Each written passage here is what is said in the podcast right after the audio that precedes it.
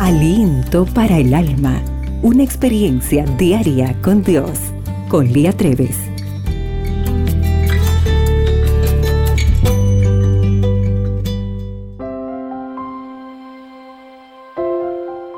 Lucas 1:37 dice, porque nada hay imposible para Dios.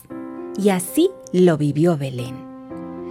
Siempre me gustó pensar que tenemos un Dios que todo lo puede, que nada hay en el cielo ni en la tierra imposible para Él. Historias como la de Sara, Abraham y Pablo me recuerdan al Dios de lo imposible. ¿Hay para Dios alguna cosa difícil? dice el Señor. ¿Cómo son más altos los cielos que la tierra? Así son mis caminos más altos que vuestros caminos y mis pensamientos más que vuestros pensamientos, según Isaías 55:9. Me emociona pensar que Dios actúa así también conmigo y quiere actuar así en tu vida. Muchas veces he sentido de cerca a ese Dios de lo imposible. Hace tiempo tuve la alegría de hacer un viaje que nunca imaginé. Mi pasaporte vencía el 31 de julio. Dos meses antes hablando con mi madre, le decía, mi pasaporte está por vencerse. Pasaron casi cinco años y nunca pude realizar un viaje. Mamá dulcemente me contestó, Belencita, aún queda un poco de tiempo, quizá puedas hacerlo. Mi mente y mi corazón lo consideraban imposible. Pocos días después, un amigo me llamó y me invitó a que fuera a visitarlo a España.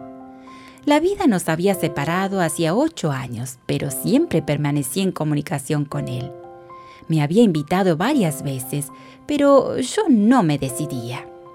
Un domingo me desperté mal emocionalmente, lloré y oré a Dios. Encendí la computadora y allí estaba mi amigo, invitándome nuevamente. Vi ese mensaje como una respuesta de Dios, así que me decidí a hacer el viaje. El 17 de junio viajé al norte de España, pero el regalo de Dios fue mayor aún. También pude viajar por Francia, Bélgica, Holanda e Inglaterra, lugares que no estaban en mi posibilidad económica conocer. Solo Dios podría haber hecho realidad el sueño de una joven con pocos recursos de viajar a lugares tan distantes y bellos. Todavía faltaba un imposible, regresé a la República Oriental del Uruguay 13 días antes de que se venciera mi pasaporte. Sí, ese es el Dios de lo imposible. Ese es el Dios que tiene pensamientos muchos más grandes que los nuestros. ¿A veces piensas que Dios no se acuerda de ti? Este es otro de los imposibles para Él, pues te ama tanto que es imposible que se olvide de ti. Él todo lo puede. Solo tienes que confiar y esperar. Señor, gracias por hacer posibles mis imposibles.